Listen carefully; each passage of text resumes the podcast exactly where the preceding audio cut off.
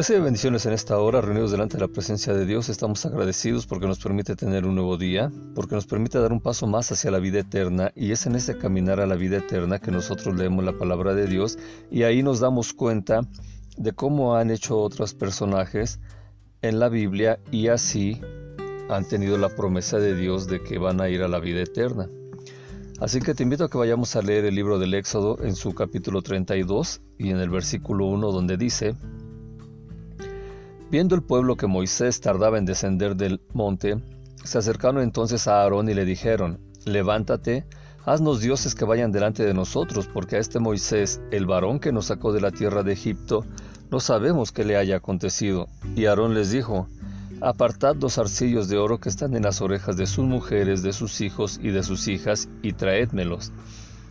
Entonces todo el pueblo apartó los arcillos de oro que tenían en sus orejas y los trajeron a Aarón, y él los tomó de las manos de ellos y le dio forma con buril, e hizo de ello un becerro de fundición.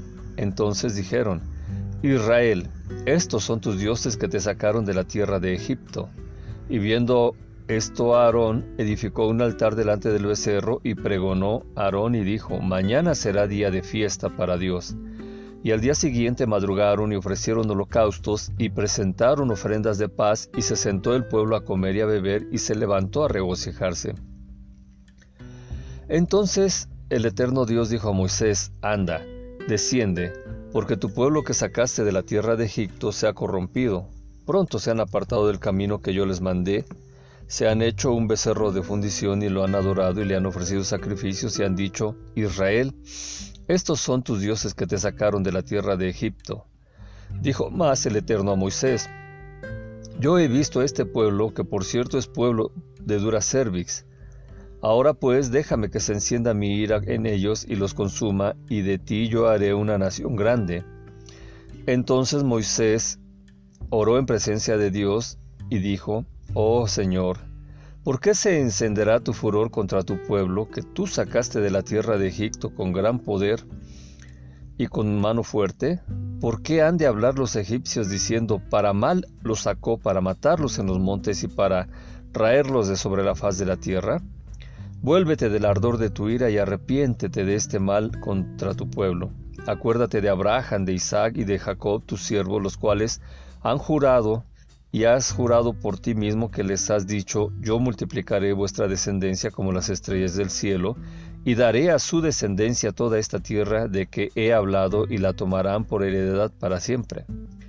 Entonces el eterno Dios se arrepintió del mal que dijo que había de hacer a su pueblo, y volvió Moisés y descendió del monte trayendo en sus manos las dos tablas del testimonio, las tablas escritas por ambos lados, de uno y de otro lado estaban escritas. Y las tablas eran obra de Dios y la escritura era escritura de Dios grabada sobre las tablas. Cuando oyó Josué el clamor del pueblo que gritaba, dijo a Moisés, alarido de pelea hay en el campamento. Y él respondió, no. Es voz de alaridos de fuertes, ni voz de alaridos de débiles, voz de cantar oigo yo. Y aconteció que cuando él llegó al campamento y vio el becerro y las danzas, ardió la ira de Moisés y arrojó las tablas de sus manos y las quebró al pie del monte. Y tomó el becerro que habían hecho y lo quemó en el fuego y lo molió hasta reducirlo a polvo, que esparció sobre las aguas y lo dio a beber a los hijos de Israel. Y dijo Moisés a Aarón, ¿Qué te ha hecho este pueblo que has traído sobre él tan gran pecado? Y respondió Aarón, No se enoje mi señor, tú conoces al pueblo que es inclinado al mal, porque me dijeron, Haznos dioses que vayan delante de nosotros, porque a este Moisés, el varón que nos sacó de la tierra de Egipto, no sabemos qué le haya acontecido. Y yo les respondí, ¿quién tiene oro? Apartadlo. Y me lo dieron, y lo eché en el fuego y salió este becerro. Y viendo Moisés que el pueblo estaba desenfrenado porque Aarón lo había permitido para vergüenza entre sus enemigos, se puso Moisés a la puerta del campamento y dijo, ¿quién está por Dios? Júntese conmigo. Y se juntaron con él todos los hijos de Leví. Y él les dijo, Así ha dicho Jehová, el Dios de Israel, poned cada uno en su espada sobre su muslo, y pasad y volved de puerta a puerta por el campamento y matad cada uno a su hermano y a su amigo y a su pariente. Y los hijos de Leví lo hicieron conforme al dicho de Moisés, y cayeron del pueblo en aquel día como tres mil hombres. Entonces Moisés dijo, Hoy se han consagrado a Dios, pues cada uno se ha consagrado en su hijo y en su hermano para que él, para que él dé bendición hoy sobre ustedes.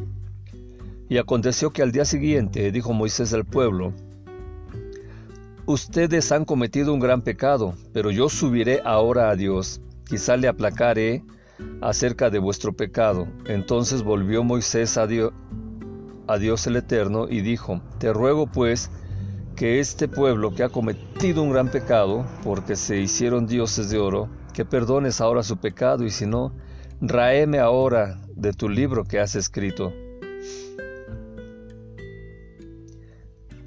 Y el eterno Dios respondió a Moisés, Al que pecare contra mí, a éste raeré yo de mi libro. Ve pues ahora, lleva a este pueblo a donde te he dicho, he aquí mi ángel irá delante de ti, pero en el día del castigo yo castigaré en ellos su pecado. Y dijo el eterno Dios, Heriré al pueblo porque habían hecho el becerro que formó a Aarón. Así que esta hermosa palabra de Dios tiene para nosotros de muchos significados. Es impresionante que solamente que habían hecho un pacto con Dios y después de haber hecho ese pacto con Dios, a los 47 días de que Moisés subió con el eterno Dios para recibir los mandamientos, para recibir la enseñanza, es increíble, es triste, es penoso, es una forma en la cual el pueblo, la gente pues, demuestra su falta de madurez, su falta de, de compromiso para con Dios. Siempre que hacemos un compromiso con Dios, pues ese compromiso debemos de estarlo cuidando como lo más importante, como lo más sagrado. Así como cuando cuidas a tu hijo, cuando tienes tus hijos, así cuando nace y está tan frágil, así los cuidas a tus hijos y van creciendo y los vas cuidando.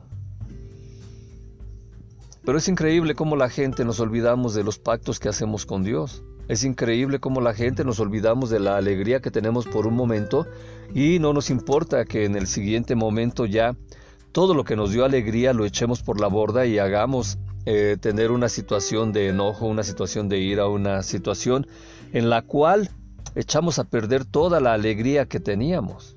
Un pueblo que estuvo 430 eh, años cautivo, un pueblo que eh, estaba siendo esclavo, que es liberado, que es sacado, un pueblo al cual se le eh, pidió Dios mismo que tuviera un pacto con él. Ese pueblo es el que ahora está teniendo esos problemas, ese pueblo es el que ahora se está olvidando del pacto con Dios, ese pueblo es el que está ahora desconociendo a sus líderes y ese pueblo está matando a sus líderes y ese pueblo está ahora olvidándose de la alegría de ser libre. Y así pasa con la gente que es libre, pasa con los esposos, con las esposas, un rato están tan felices y al siguiente mm, segundo ya están enojándose.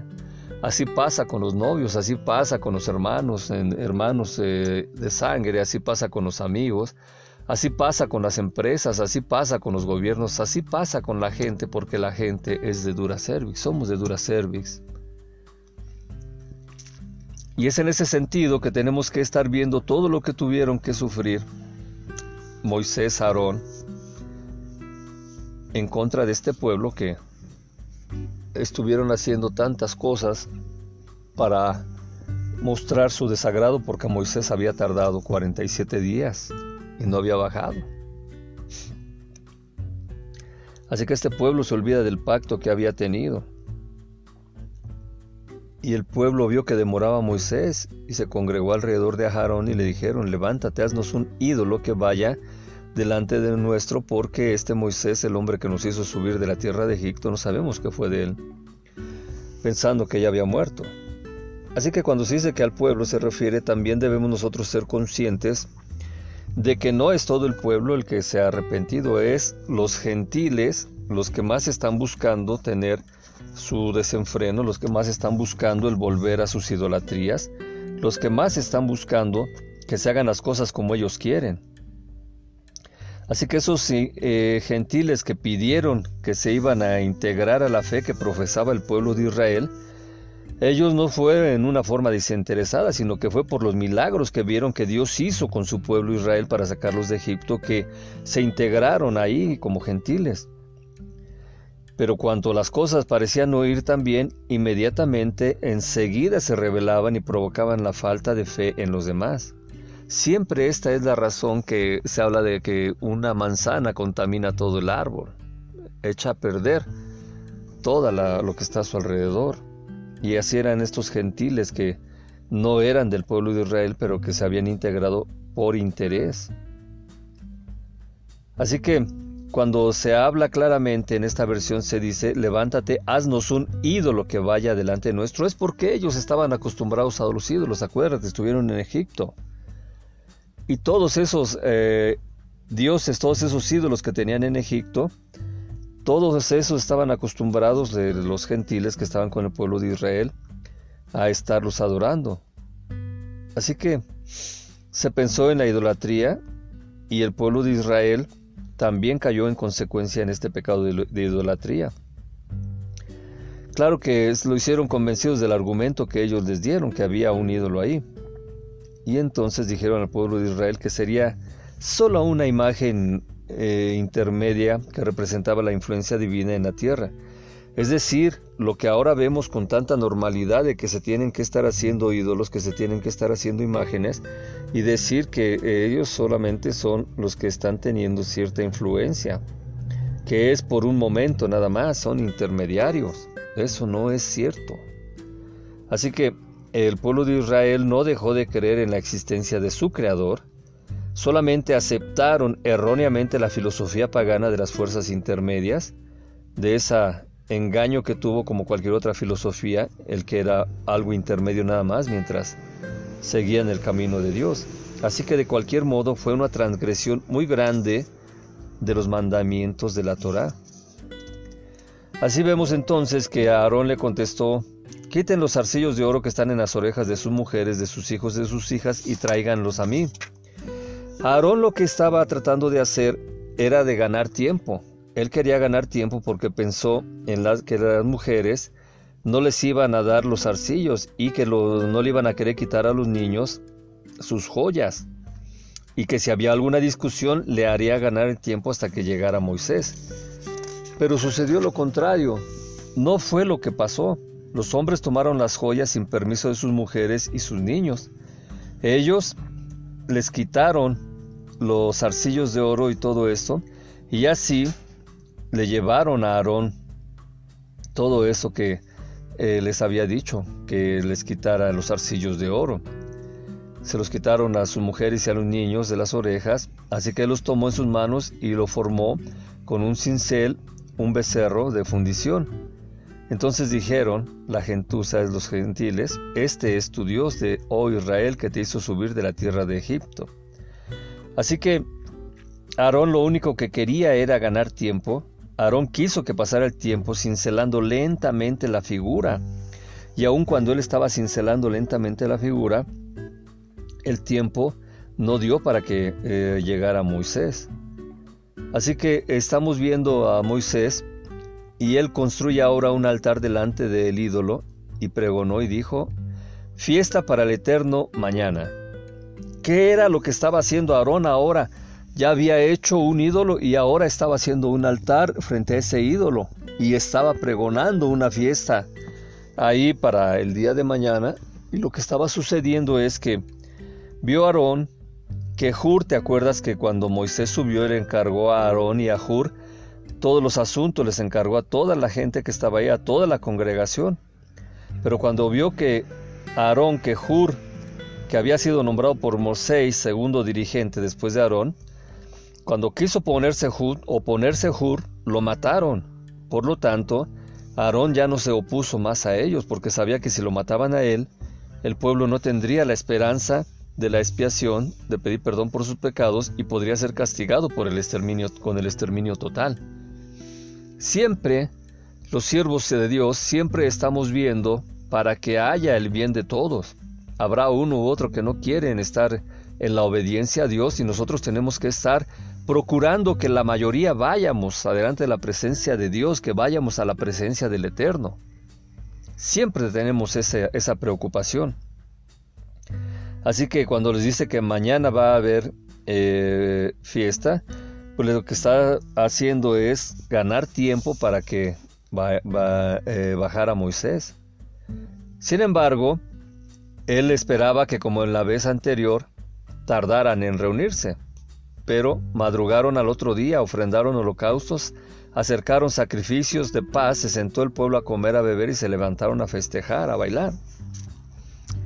Así que, a diferencia de la vez que Dios les había dicho que iba a bajar al otro día temprano, por medio de Moisés, Moisés le dice al pueblo, el pueblo no madrugó. Dios llegó, Dios ahí con sus ángeles entonó la trompeta a los ángeles, dieron el aviso en el pueblo y el pueblo no estaba preparado, no, no había madrugado. Y fíjate aquí, ahora en esta idolatría sí están madrugando. No esperaron a que aclarara bien el día, ya estaban ahí listos. Se pusieron a festejar, es decir, trajeron más arcillos de oro para fundir a festejar fueron en realidad una minoría, pero muchos llevaron los arcillos. Y cuando se refiere que es un pueblo de dura cervix, a lo que se está refiriendo Dios es que es un pueblo obstinado, un pueblo terco, un pueblo que no obedece, un pueblo que se olvida de sus pactos. Y esto es lo que está sucediendo aquí. Entonces dice el Eterno a Moisés, Ahora déjame, encenderé mi furia con ellos, los aniquilaré y te convertiré en una nación grande. Así que Dios le está diciendo a Moisés, y le está diciendo también que tenía el permiso para actuar como su defensor. Esta oportunidad que Dios le está dando a Moisés es una oportunidad importante porque Abraham, Isaac y Jacob, Dios les dijo que haría una nación tan grande como las estrellas o como la arena del mar, y se podían contarlas que la contaran. Pero ahora le está diciendo a Moisés lo mismo. Déjame, encenderé mi furia con ellos, los aniquilaré y te convertiré en una nación grande a ti, Moisés. Y Moisés seguramente si fuera cualquier otro líder interesado, cualquier otro líder que no tenía esa vocación de servir al pueblo, Moisés lo que hubiera dicho es, que allí él eh, estaba bien que eh, castigaran al pueblo, que se aniquilara al pueblo y él sería ahora eh, el que tendría esa bendición como el Dios de Abraham, de Isaac, de Jacob y de Moisés, y que su descendencia sería infinita. Pero aquí vemos cómo Moisés busca que el pueblo sea perdonado. Así que Moisés implora delante del Eterno, Dios suyo, y dice, ¿para qué, oh Eterno, encenderás tu furia con tu pueblo que has sacado de la tierra de Egipto con gran poder y mano fuerte? ¿Por qué hablaré a Egipto diciendo que para mal los sacó, para matarlos en los montes y aniquilarlos de sobre la faz de la tierra? Vuelve de tu furia y desiste del mal que enviarás a tu pueblo. Y reafirma Moisés, entendiendo que la oportunidad que le daba era de decir el cuarto patriarca, Dios de Abraham, de Isaac, de Jacob y de Moisés, aquí lo que está diciendo es, recuerda a Abraham, a Isaac y a Israel tus siervos que les juraste por ti mismo y les dijiste, habré de aumentar vuestra descendencia como las estrellas del cielo y toda esta tierra sobre la que hablé, entregaré a su descendencia y la heredarán para siempre. Así que desistió el Eterno del mal que había hablado de hacer a su pueblo, porque esa, esa servidumbre de, de Moisés calmó la, ira de Dios. Muchos dicen que, que Dios no, no se arrepiente, que Dios no se enoje, todo eso, pero la palabra de Dios es clara. Aquí estaba enojado Dios, estaba encendida su furia. Y así, cuando habla de encender su furia, vemos que lo único que estaba diciéndole es que era una cualidad de justicia. Ellos merecían ser aniquilados, pero aun cuando merecían perecer, porque a excepción de Hur, nadie se opuso al pecado públicamente. Así que Moisés consigue que Dios se calme, implora a Moisés, y en este caso se destaca la grandeza de Moisés porque arriesgó su alma para salvar la vida del pueblo. Y esto es muy importante que tenemos que estar nosotros entendiendo lo que Moisés está haciendo. Se volvió y descendió Moisés del monte con las dos tablas del testimonio en su mano, tablas escritas de los dos lados y del uno y del otro lado estaban escritas. Así que cuando dice que se volvió, quiere decir que salió del momento profético, del momento de encuentro, de plática con Dios, de estar delante de la presencia de Dios, en ese encontrarse con Él espiritualmente, lo que sucedió también con nuestro Señor Jesucristo, con Moisés, con Elías, en los que estaban en ese momento profético, en ese momento de profunda meditación. Así que ahí es donde vuelve, se interrumpió eso, ese momento de Moisés con Dios. Y las tablas se podían leer de ambos lados porque era un milagro. Y esto es muy importante. Cuando estamos viendo que dice, oyó Josué la voz del pueblo cuando ya eh, vociferaba y dijo Moisés, voz de guerra de campamento, era decir porque recuerda que Josué no estaba con Moisés hasta arriba, él permaneció al pie del monte esperando a Moisés. Por ello no se encontraba en el campamento y no sabía lo que ocurría ahí mismo. Moisés cuando sucede una de estas cosas impresionantes, que dice Moisés, fue cuando se acercó al campamento que vio el becerro y las rondas y se enojó Moisés, dejó caer de su mano las tablas y las rompió al pie del monte. Y podemos pensar que el enojo de Moisés eh, intencionalmente había roto esas tablas y que esas tablas no le importó que fueran de Dios y ahí las está destruyendo, pero tiene un significado más importante. Recuerda tú que la idolatría estaba escrita en las tablas y estaba prohibida la idolatría y lo que estaba haciendo el pueblo de Israel era adorar un ídolo, un becerro de oro. Y el pueblo estaba danzando y el pueblo estaba haciendo sus rondas y el pueblo estaba bebiendo para ese ídolo. Por eso es que dejó caer las tablas, para que no se presentara la acción del mandamiento escrito, para atenuar la, puebla de, la culpa, perdón, y, esa prueba que existía de que el pueblo había infringido la ley de Dios. Por eso es que deja caer las tablas.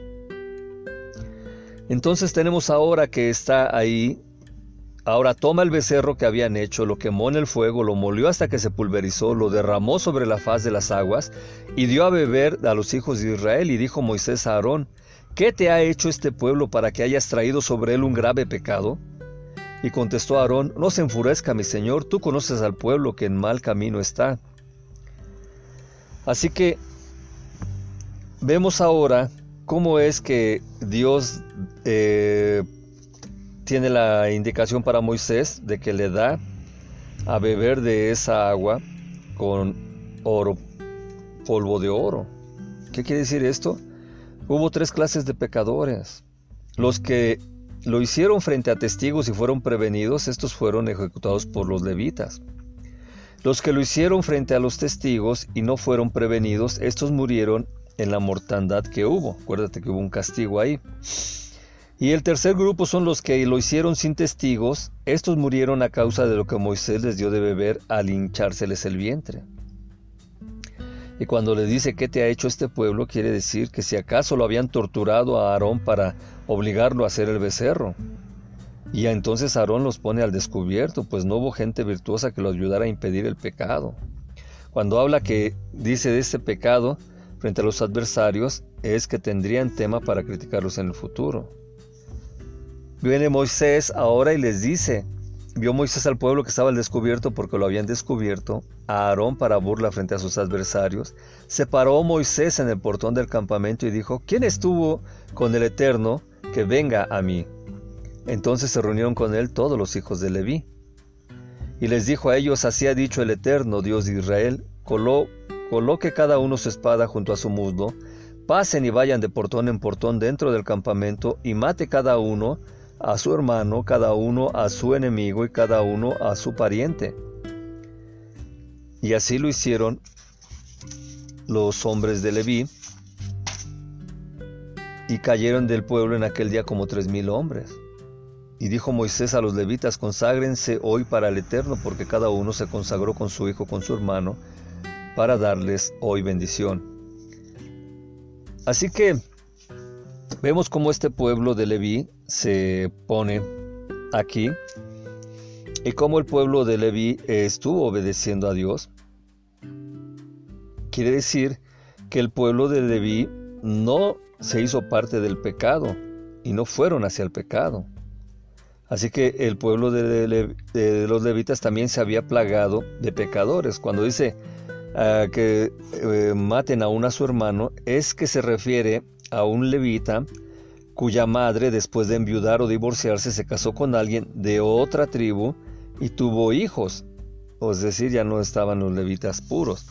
Ahora, siempre que oigo que eh, la gente me dice, es que yo soy levita, es que nosotros somos los levitas y todo eso. Ah, entonces también yo lo que pienso es, ah, estos levitas entonces están tan consagrados a Dios hoy en día, están tan consagrados a Dios que son capaces de consagrarse a Dios y de obtener la bendición de Dios y de morir por esa situación del amor de Dios y matar aún a su hermano, matar aún a su amigo, de matar aún a su vecino. Así que hoy en día la gente utiliza eh, el nombramiento de llamarse levitas, pero en realidad no están teniendo esa situación del significado de lo que es ser levitas. Levita es entregado totalmente a Dios. Levita la tribu escogida de parte de Dios para su servicio. Y los levitas se encargaban de llevar y de traer el santuario móvil por donde andaban, eran los escogidos. Así que entonces no nos confundamos diciendo que somos levitas. Es algo muy grande el ser llamado levita. Así que le dijo Moisés, cada uno de ustedes hoy se ha consagrado a Dios, porque cada uno se consagró con su hijo, con su hermano, para darles hoy bendición. Sucedió al día siguiente que dijo Moisés al pueblo, ustedes han cometido un grave pecado, pero ahora subiré al Eterno, quizá podré espiar por ustedes el pecado. Y aquí estamos viendo que se hace una situación importante.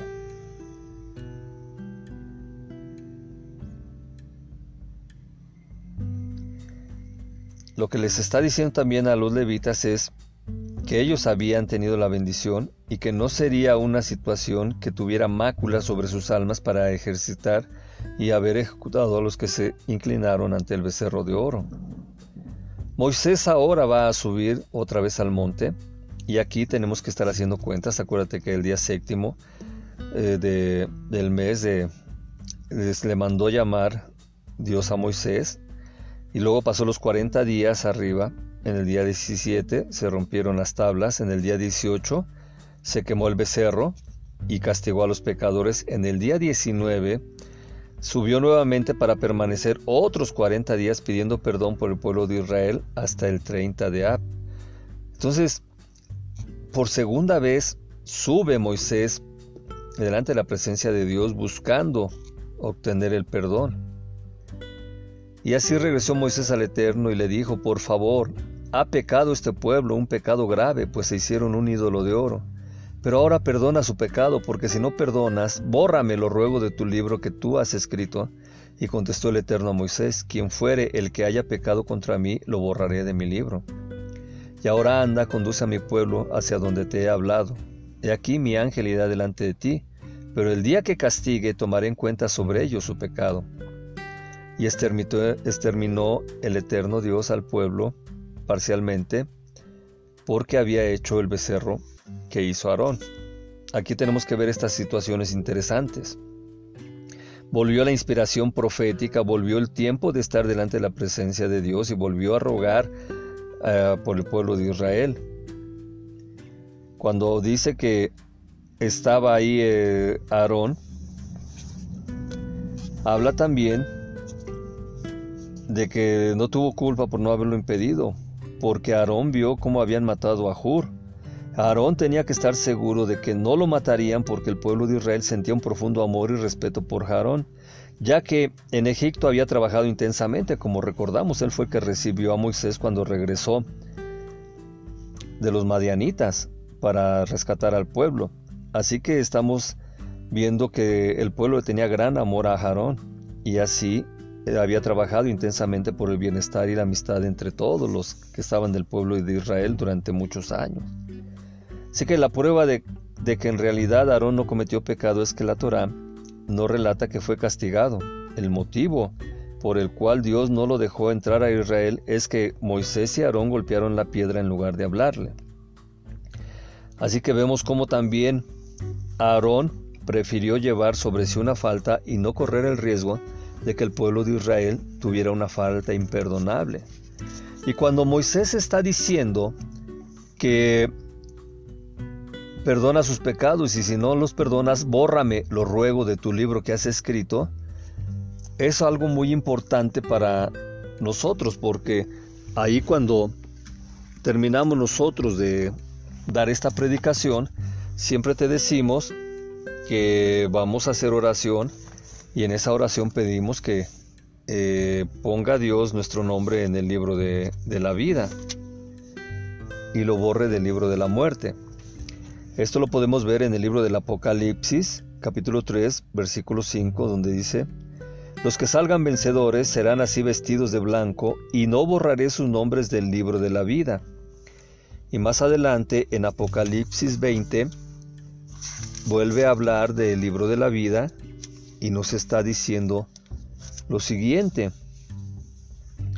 Vi un gran trono blanco y al que estaba sentado en él, delante de su presencia, desaparecieron completamente. Perdón, vi un gran trono blanco y al que estaba sentado en él. Delante de su presencia desaparecieron completamente la tierra y el cielo y no se les volvió a ver por ninguna parte. Y vi los muertos, grandes y pequeños, de pie delante del trono, y fueron abiertos los libros y también otro libro que es el libro de la vida.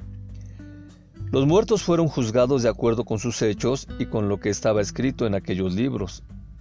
El mar entregó sus muertos y el reino de la muerte entregó los muertos que había en él, y todos fueron juzgados cada uno conforme a lo que habían hecho. Luego el reino de la muerte fue arrojado al lago de fuego, este lago de fuego es la muerte segunda, y allí fueron arrojados los que no tenían su nombre escrito en el libro de la vida. Y esto es algo tan importante que estaba diciéndole Moisés a Dios, y por lo tanto Dios le está dando la seguridad de que eh, los que hubieran pecado contra Dios iban a tener su castigo. Y también aquí nos está dando a nosotros la seguridad y nos está dando la confirmación de que la vida eterna que nos espera se logra mediante nuestro Señor Jesucristo. Que nuestro Señor Jesucristo eh, nos dice en el Evangelio de Marcos, que todo aquel que creyere en que Jesucristo es el Hijo de Dios, que creyera en el Evangelio, todo aquel que creyere y fuere bautizado, será salvo. Y así, ese, ser salvo es que nosotros escribimos, bueno, que Dios escribe nuestro nombre en el libro de la vida cuando recibimos a Jesucristo como nuestro dueño, nuestro Señor. Por eso es importante que nosotros te hablamos de la vida eterna, porque eso es lo que nosotros hemos aprendido y eso es lo que nos da por seguridad. La palabra de Dios así lo afirma, y nosotros creemos y hemos sido bautizados. Así que si tú crees en este mensaje, Recibe a Jesucristo como tu dueño y Señor, escribe tu nombre en el libro de la vida y bautízate. Si no tienes la oportunidad de bautizarte, busca el tiempo, busca los medios. Inclusive a mí me puedes llamar para ver de qué manera pudiéramos bautizarte y que escribas tu nombre en el libro de la vida y no vayas a condenación eterna, porque si tu nombre no está escrito en el libro de la vida, entonces serás arrojado al lago de fuego donde es arrojado la muerte. La muerte una vez que entrega sus muertos, el mar una vez que entrega sus muertos, desaparece, va a ser echada al lago de fuego. Por eso es que la muerte no tiene victoria sobre nosotros, no tiene aguijón sobre nosotros. Para nosotros, que recibimos a Jesucristo como nuestro dueño y Señor, nosotros tenemos vida eterna. Una vez que este cuerpo deja de funcionar, nuestro espíritu, nuestra alma va delante de la presencia de Dios y ahí estamos disfrutando de ir al trono blanco y de estar en la presencia de Dios. Así que lo que Moisés dijo no es cosa menor, era una cosa, un fundamento fuerte para hacer que Dios le perdonara a este pueblo de Israel. Y así nuestro fundamento fuerte es Jesucristo, el cual nos consigue el perdón delante de la presencia de Dios. Así que en esta hora te invito a que repitas conmigo esta oración. Repite, Padre Dios, agradezco la vida que me diste y en esta hora agradezco que diste a Jesucristo tu Hijo para que muriera por mí en la cruz, para que me diera vida eterna. Señor Jesucristo, creo que moriste en la cruz, que resucitaste al tercer día, que estuviste cuarenta días con los discípulos, que ascendiste a los cielos, te sentaste a la derecha de, del Padre y nos dejaste al Espíritu Santo, al otro consolador, para que nos guiara y nos lleve la vida eterna. Señor Jesús, te recibo como mi dueño, como mi Señor. En esta hora creo en ti y te pido la oportunidad de ser bautizado y así ser salvo y que mi nombre esté escrito en el libro de la vida y que no sea condenado, que no sea echado a la muerte segunda que es el lago de fuego. Señor Jesús, agradezco tu sacrificio, agradezco que me das vida eterna y agradezco que quitas mi nombre del libro de la muerte y lo pones en el libro de la vida. Gracias Señor Jesús, gracias Padre Dios, gracias Espíritu Santo. Y todo esto lo pedimos en nombre de nuestro Señor Jesucristo. Amén, amén y amén. Recibe bendiciones, que tengas un excelente día y si no nos vemos aquí, nos vemos en la vida eterna. Paz.